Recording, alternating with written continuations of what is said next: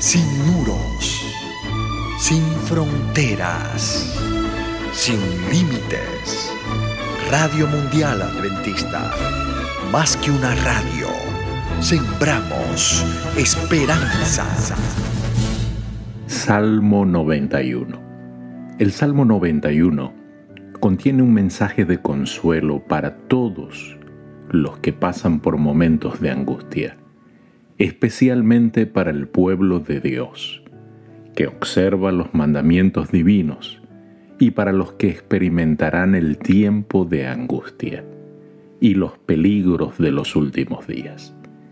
El tema del Salmo gira en torno de la seguridad de quien deposita su confianza en Dios.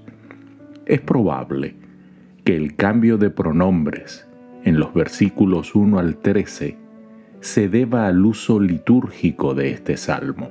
Sus diversas partes quizá eran entonadas en el culto por solistas u otras voces que se respondían de manera antifonal o alternadamente.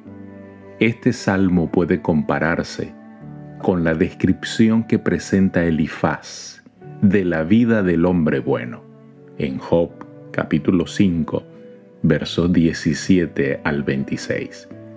Pero es más sublime todavía. Versos 1 al 4. El que habita al abrigo del Altísimo morará bajo la sombra del Omnipotente. Diré yo a Jehová, esperanza mía y castillo mío, mi Dios en quien confiaré.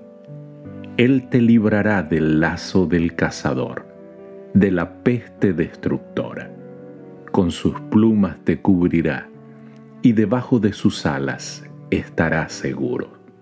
Escudo y adarga es su verdad.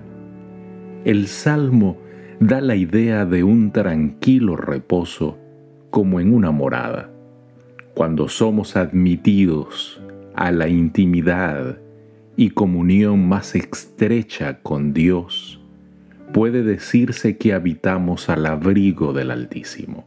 Es muy interesante que en la introducción de este salmo se empleen cuatro nombres distintos para referirse a Dios.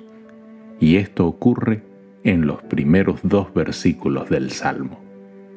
El primero de ellos, Altísimo, del hebreo Elión omnipotente del hebreo Shaddai, Jehová del hebreo Yahvé y Dios del hebreo Elohim.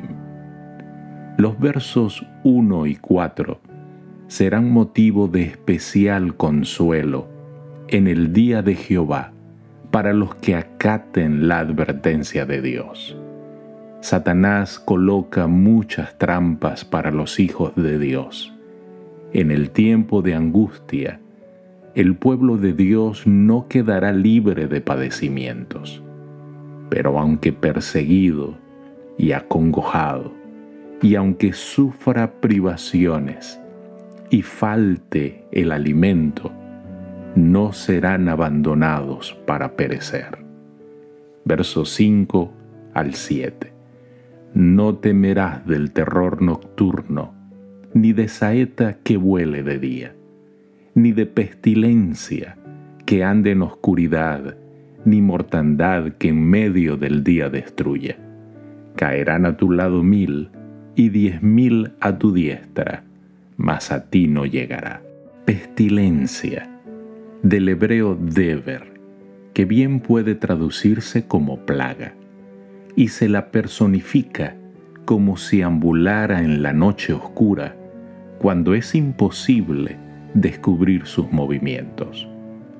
Cuando el salmista dice mortandad, del hebreo keteb, podría ser el nombre específico de alguna enfermedad. Los ángeles protegen de estos males a los seres humanos. Agrega el salmista mil y diez mil. Es un número grande y redondo que usado poéticamente puede causar un mejor efecto de retórica. El término hebreo que se traduce diez mil algunas veces solo significa un número muy grande tomado en general. Cualquiera sea el peligro, no tocará al que confía en Dios. Bajo la protección divina está seguro. Esta convicción proporciona al ser humano una fe constante, firme, en la hora del supremo peligro. Verso 8 y 11. Ciertamente, con tus ojos mirarás y verás la recompensa de los impíos, pues a sus ángeles mandará acerca de ti, que te guarden en todos tus caminos. El que ha confiado en Jehová verá el castigo de los impíos, pero no participará de él. Bien lo leemos en el Salmo 37, el verso 34.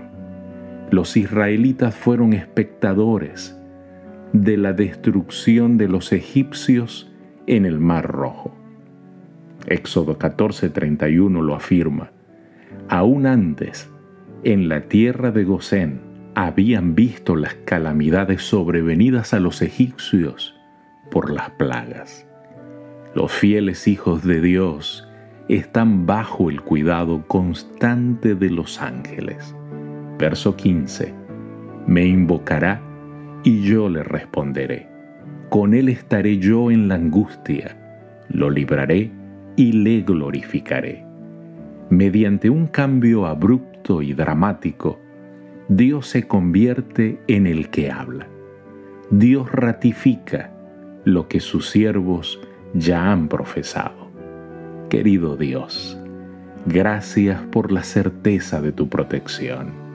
Ayúdanos a creerte y a esperarte. En el nombre de Jesús. Amén. Dios te bendiga.